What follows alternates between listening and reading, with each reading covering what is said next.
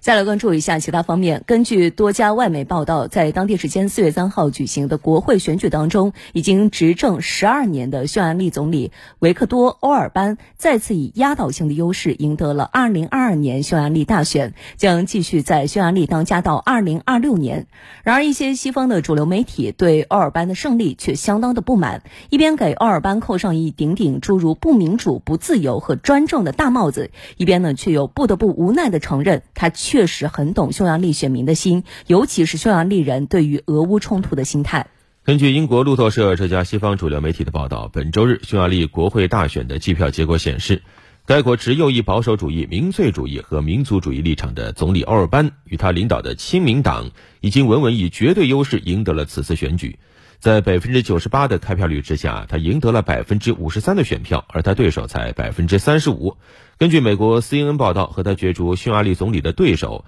由匈牙利六个反对党派共同组成的反对党联盟的领导人彼得马尔基扎伊，居然连自己担任市长的选区都已经输掉了。不过呢，由于持右翼保守主义、民粹主义和民族主义政治立场的欧尔班，此前呢在处理来自于中东叙利亚难民潮这个政治议题上，与欧盟的建制派存在着严重的冲突，拒绝让这些信仰不同宗教的人进入匈牙利。同时呢，又在比如说同性恋等性少数群体的议题上，与西方的建制派推行的意识形态和价值观对着干，拒绝匈牙利开放同性恋婚姻。所以说，他也很快的招致。了西方主流建制派舆论的仇视。